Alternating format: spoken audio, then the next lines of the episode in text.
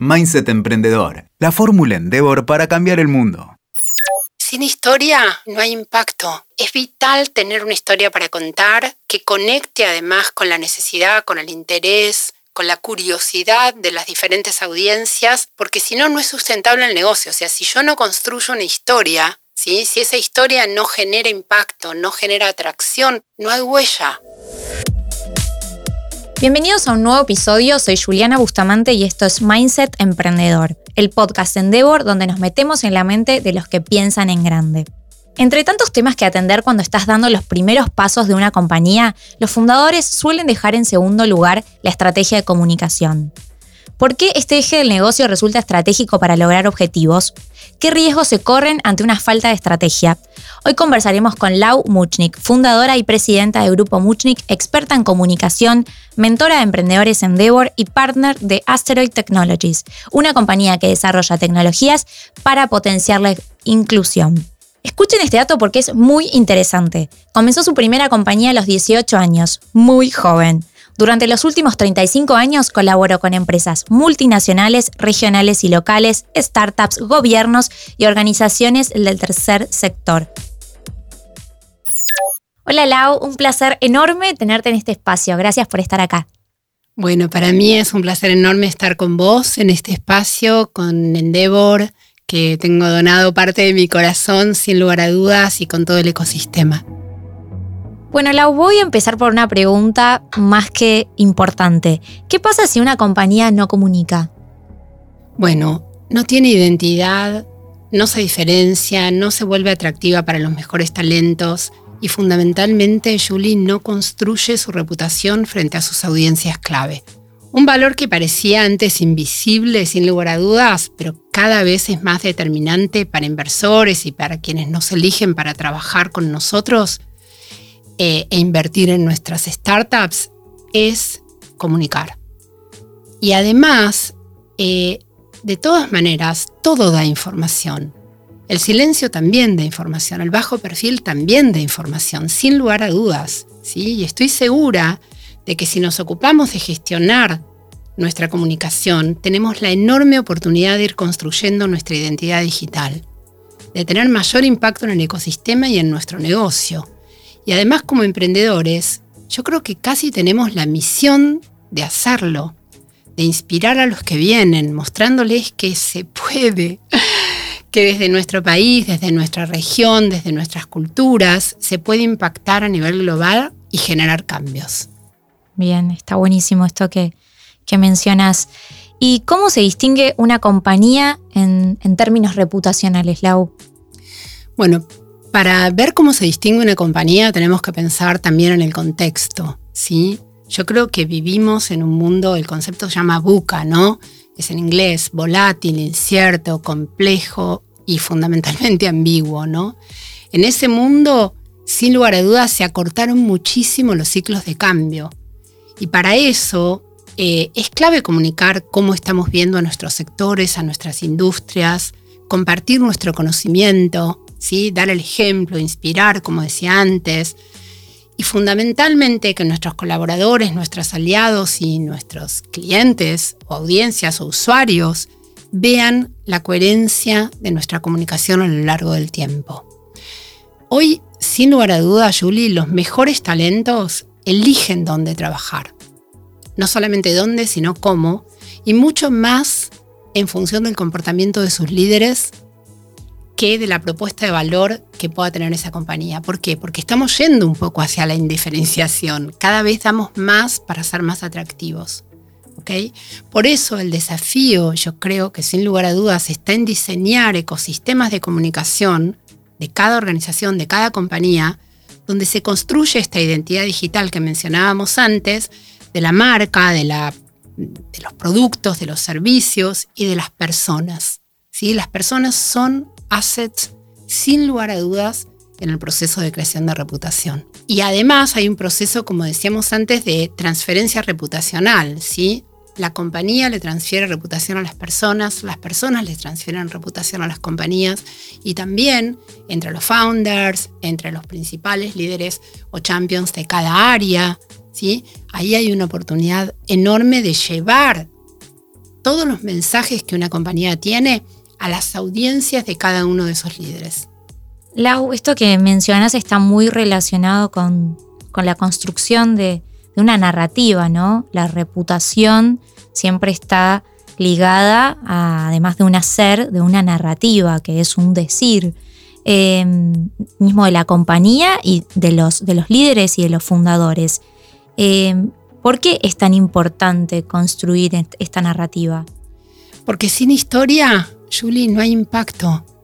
Eh, es vital tener una historia para contar que conecte además con la necesidad, con el interés, con la curiosidad de las diferentes audiencias, porque si no, no es sustentable el negocio. O sea, si yo no construyo una historia, si esa historia no genera impacto, no genera atracción para todas esas audiencias que mencionábamos antes, no hay huella, ¿sí? no dejamos huella. Y además, fundamentalmente, no queda claro nuestro propósito. ¿Para qué estamos haciendo lo que estamos haciendo? ¿Y de qué manera lo hacemos? ¿Ok? El cómo hacemos las cosas es muchas veces más importante que el qué estamos haciendo. ¿Sí? Eh, además, cuando las, las compañías potencian, se potencian con el endorsement de sus colaboradores y los transforman en embajadores de su cultura, pueden aumentar su visibilidad como marca digital casi en un 80%. O sea, la oportunidad del Upside es enorme, enorme en hacerlo. 80% es, es un montón, ¿no? Digo, me, parece que, como os decís, hay una oportunidad gigante en trabajar eh, en esa construcción de la narrativa. Pero storytelling es solamente una parte de la estrategia de, comunicación, ¿no? El, storytelling, la construcción de la narrativa, como mencionabas. Además de eso, ¿qué elementos no pueden faltar en una estrategia de comunicación para que sea exitosa? Bueno, yo te diría que es muchísimo más relevante que el storytelling, que por supuesto es, es, fundacional, digamos, en una compañía, el story. La historia que vamos contando en el azar, con los hechos mucho más que con las palabras. Como te decía antes, ¿no? ¿Cómo y para qué hacemos lo que estamos haciendo? La coherencia entre nuestras palabras, nuestros compromisos asumidos como organización y los hechos y el impacto que vamos generando como compañías, eh, es absolutamente fundamental. No nos perdonan no tener coherencia, ¿sí? Y lo que no puede faltar eh, es una estrategia de comunicación omnicanal. ¿Por qué? Porque hoy tenemos una enorme cantidad de canales y de plataformas para comunicar, ¿sí? Y tenemos que comunicar la marca corporativa, la marca de nuestros productos, servicios, soluciones, etcétera, y la marca de los líderes, como decíamos antes. Tenemos que elegir las audiencias, tenemos que elegir el momento, ¿sí? ¿Cuáles son las más adecuadas para alcanzar a esas audiencias, para impactar?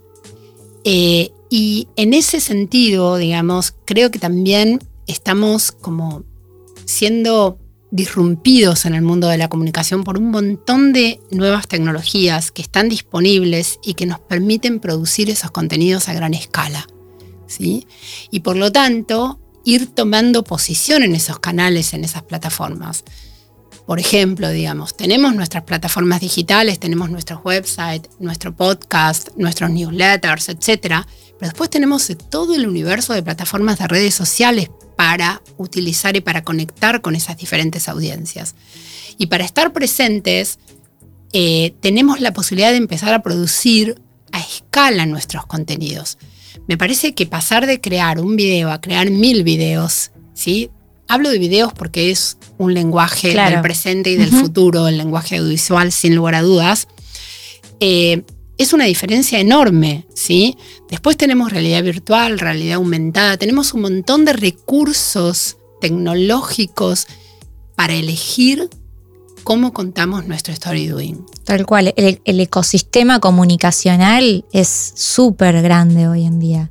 Es enorme, eh, las barreras de entrada son bajas, Después tenemos también, digamos, la posibilidad de ser relevantes en nuestros propios ecosistemas, ¿no? Por ejemplo, Endeavor tiene una plataforma de eventos increíble mm. y podemos participar de esos eventos y podemos conectar con las personas en esos eventos, con, los decisores en esos eventos, con inversores, con un montón de audiencias que nos interesan y que están ahí, digamos que podemos coincidir en tiempo y en espacio. Además de todo lo digital está lo físico, está participar de un evento, participar de un programa, participar de cada una de las oportunidades que una red como Endeavor nos da. Claramente hay un montón de oportunidades, creo que este mundo eh, digital nos ofrece muchas oportunidades como comunicadores, pero también pienso a su vez a qué desafíos están eh, enfrentando las organizaciones hoy en este contexto. Bueno, el, primer punto importante, creo yo, es que, digamos, el desafío es cómo ser escuchados. Cómo ser escuchados, cómo eh, en un mundo de infoxicación, digamos, creamos contenidos relevantes, creamos eh, hechos relevantes, ¿sí? que cambian la vida de las personas, que solucionen problemas reales, ¿sí? y que además conecten y sean eh, desafíos para nuestros talentos. No es solamente llevar soluciones a consumidores, clientes, usuarios. Tiene que conectar con las personas que forman parte y que le dan identidad a esa organización también. Esa confluencia, Julie, es muy, muy poderosa. Y la otra oportunidad que para mí tenemos es los consumidores hoy de productos, de servicios, se convirtieron en prosumers, ¿sí? son productores de contenido. Y hace que podamos compartir, digamos, nuestro contenido con sus comunidades e impactar positivo o negativamente, digamos, en sus comunidades.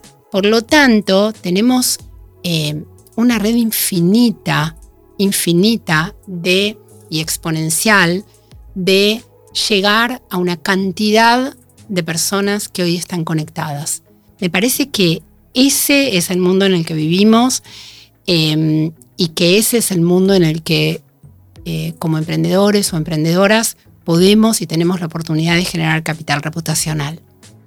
Lau, recién hablabas de infoxicación y sí, claramente vivimos en un mundo que está lleno de información, las empresas y los clientes además son cada vez más globales. Eh, ¿Cómo crees que se puede lograr que un mensaje sea coherente en los diferentes mercados y que se destaque? Bueno, primero nuestros mensajes tienen que ser globales, tienen que nacer globales porque nunca sabemos hasta dónde podemos llevar nuestras compañías, hasta, dónde pueden escalar nuestros negocios, ¿sí? Pero también es clave tener la sensibilidad y la humildad para descubrir la realidad de cada uno de, de esos mercados, ¿sí? Para entender cuáles son las barreras culturales, para entender lo que hace única a cada una de esas sociedades. Es decir, por un lado, pensar, nuestro mindset tiene que ser global, sin lugar a dudas, pero también entendiendo la realidad de cada, cada mercado, cada provincia, cada localidad, etc.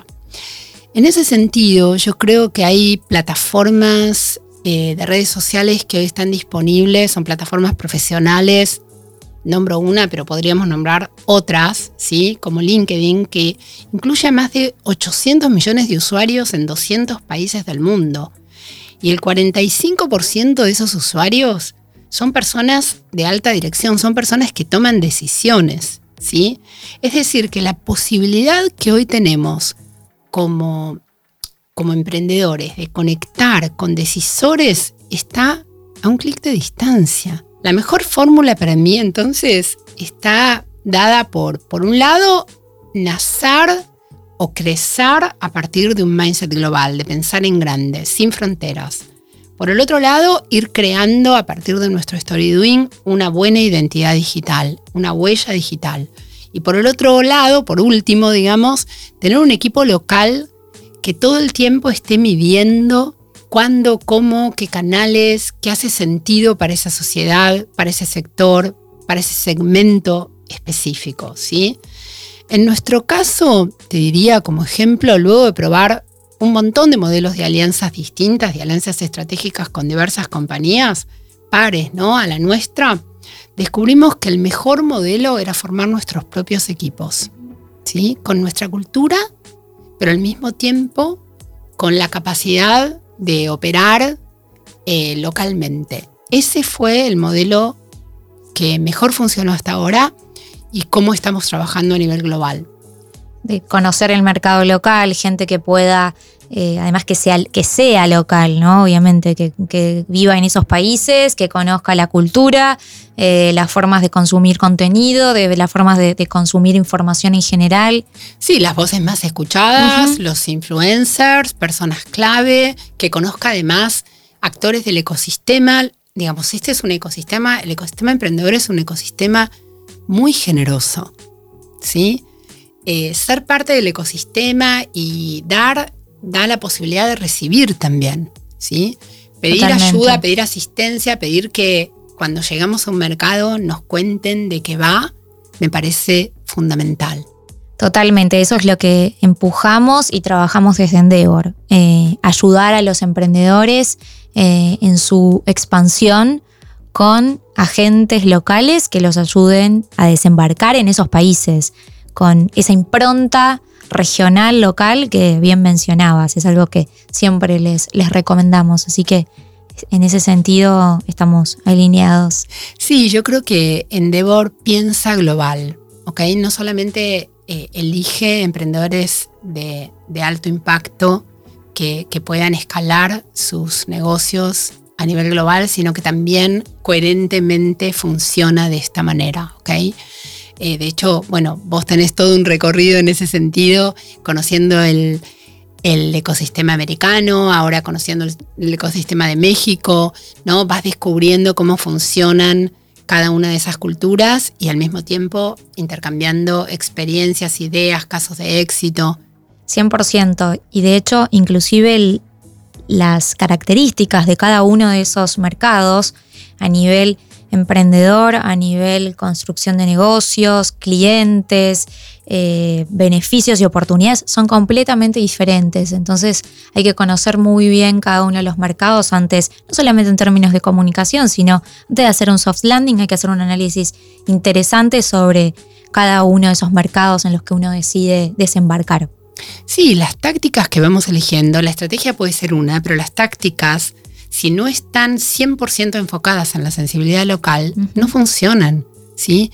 Incluso eh, los mapas de medios, por ejemplo, de comunicación son muy diferentes.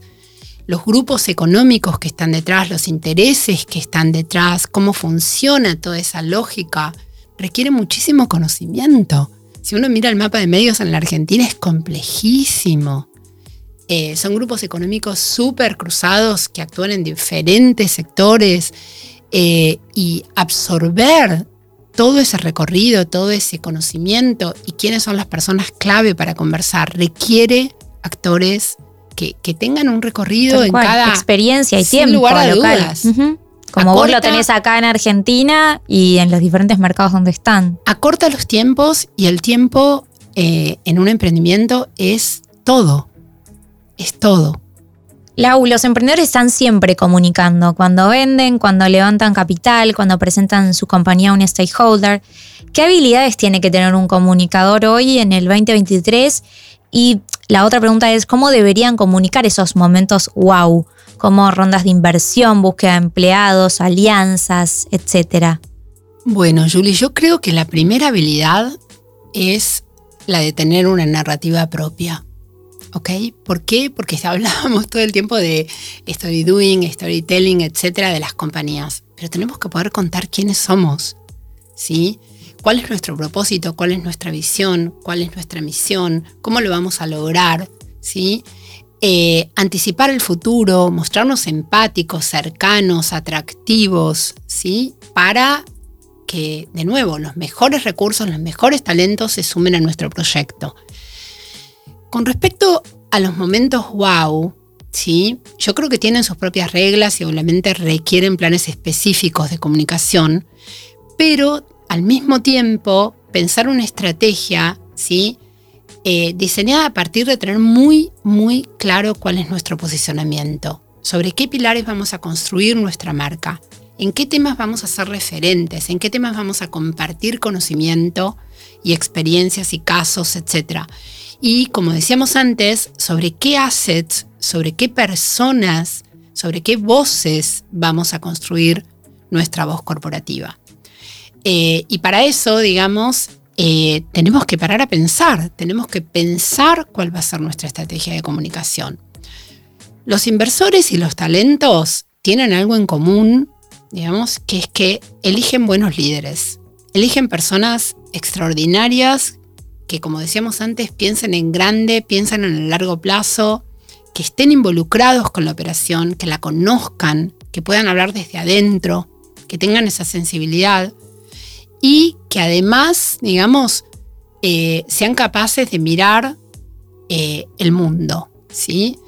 Eh, y para eso, sin lugar a dudas, la habilidad de la comunicación que se adquiere, digamos, por un lado nacemos, pero por el otro lado la adquirimos, ¿sí? Genera valor económico y valor simbólico. ¿sí? Se tiene realmente un impacto en el resultado de nuestros negocios, sin lugar a dudas. Y por último, yo creo que mm, los líderes más influyentes eh, en el mundo de las finanzas, en el mundo de la tecnología, ¿sí? se mantienen muy activos, muy activos en todas sus redes profesionales. Eh, y en general, si vos analizás esos perfiles, no sé, Bill Gates, por ejemplo, ¿sí? Eh, habla de, por un lado, su sector, cómo ve el mundo de la tecnología, su aporte en términos de investigación y desarrollo, eh, su experiencia y también, obviamente, habla de su compañía. Pero habla de un montón de otros temas. Sí, es un líder de opinión. Es un líder de opinión de, digamos, sobre el futuro. ¿No? Nos trae el futuro a hoy. Me quedé pensando en algo que, mencionaba sobre la construcción de, un buen comunicador, ¿no? Muchas veces eh, uno, el emprendedor o cualquier persona, tiene ese preconcepto de que no es bueno comunicando. Entonces lo deja a un lado o se lo le designa la tarea a otro, otra persona dentro de la compañía. Eh, está bueno esto que mencionas porque se pueden construir habilidades comunicacionales, ¿no? Digo, no es que uno nace con el, con el chip innato de ser un buen o un mal comunicador. Se entrenan, se entrenan todas nuestras habilidades blandas, sin lugar a dudas. Sí, hay, obviamente, se puede hacer un media digital training o, o, digamos, si hay millones de, digamos, de equipos que te ayudan en ese camino, sin lugar a dudas. Lau, hasta ahora hablamos del, rol del emprendedor como líder de su industria, como líder de su propia compañía, eh, pero no, no, hablamos todavía del rol social o educacional que, que tiene hoy un emprendedor. ¿Qué nos puedes decir de eso? Bueno, sin lugar a dudas, eh, el rol social probablemente sea el más importante de todos los que mencionamos hasta ahora, ¿sí? Eh, ¿Por qué? Porque tenemos la posibilidad de inspirar a los que vienen, eh, de darle un sentido al esfuerzo, al valor del trabajo, ¿sí? a demostrar que, tenemos un impacto positivo, ¿sí? que, creamos trabajo a partir de la pasión. Me parece que, que la pasión es lo que, es lo que nos, nos hace, nos hace únicos, nos hace potentes, sin lugar a dudas. Y al mismo tiempo me parece que en la Argentina eh, crear más empresas, que, que podamos llevar nuestras, nuestras empresas a escala global, nuestra cultura de resiliencia al mundo, también es una oportunidad enorme que tenemos y el país lo necesita. Y las nuevas generaciones lo necesitan, necesitan encontrar un sentido en lo que hacen, en sus oficios, en las compañías que eligen para trabajar. Así que el rol social es enorme, es hacia adentro de nuestras organizaciones, es en seguir educándonos y educar eh, a nuestros colaboradores, es formar parte del mundo de la educación, compartir conocimiento, también eh, nos hace, creo yo, nos convierte en actores clave. Justamente esa es la base de la propuesta de Endeavor. Lo que nosotros llamamos el efecto multiplicador. Todo eso que mencionaste eh, tiene que ver con el efecto multiplicador que genera un emprendedor sobre las nuevas generaciones de emprendedores, sobre sus empleados, como inspirándolos, mentoreándolos, invirtiendo en nuevas generaciones de emprendedores, ese efecto cascada que se produce cuando un fundador crea una compañía, crea equipo, genera puestos de trabajo, es una de, las bases del concepto de, Endeavor o de, la propuesta de valor de Endeavor. Así que creo que, ahí eh, es súper importante destacarlo. Un ejemplo de esto, eh, Julie, me parece que, es em, el interés que generamos con Sub-20. ¿No? Con la experiencia en Endeavor Sub-20. Con la experiencia en Endeavor Sub-20, o sea, alumnos de escuelas públicas de la ciudad, ¿sí? Conectando con la idea de emprender, con Se Puede, con testimonios reales, ¿sí? De algunos de los actores del ecosistema que han generado un enorme efecto multiplicador. Porque no estamos hablando de una compañía, estamos hablando de millones de personas que van pasando por esas organizaciones, que se convierten en intrapreneurs. Total. Sí, que no van dentro de esas organizaciones, pero que también dan el ejemplo en sus familias, en sus hijos, en su metro cuadrado. Totalmente, totalmente, Lau. Bueno, Lau, súper interesante haber hablado con vos. Me encantó esta charla. Y para cerrar, vamos a un bonus track. Así cerramos esto y te conocemos un poquito mejor desde otro lugar.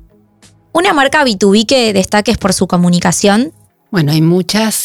Eh, voy a elegir una, ¿sí? Em, a mí me gusta mucho Pomelo. Me gusta Pomelo porque es una compañía que, viene, digamos, a, tener impacto, a desarrollar, digamos, eh, a muchas otras compañías. Y, hablando del efecto multiplicador, me parece que, que está buenísimo. Me parece que que tiene founders que tienen una capacidad de comunicación súper interesante y que, bueno, y que utilizan muy bien todos los canales y todas las plataformas que están disponibles. Y es emprendedor en Beor. Además. Eh, ¿Una herramienta que facilite tu día a día? Bueno, podría decirte que millones de herramientas y soluciones tecnológicas que uso, pero creo que lo más importante para mí en mi día a día es la lectura. No perder la conexión con, la agenda pública, eh, no perder nunca la, curiosidad y el interés por aprender. Yo termino un curso, un programa, empiezo otro, termino otro, empiezo otro. Incluso en, áreas, en disciplinas que, vos decís, bueno, ¿qué tiene que ver con tu oficio? Tiene muchísimo que ver.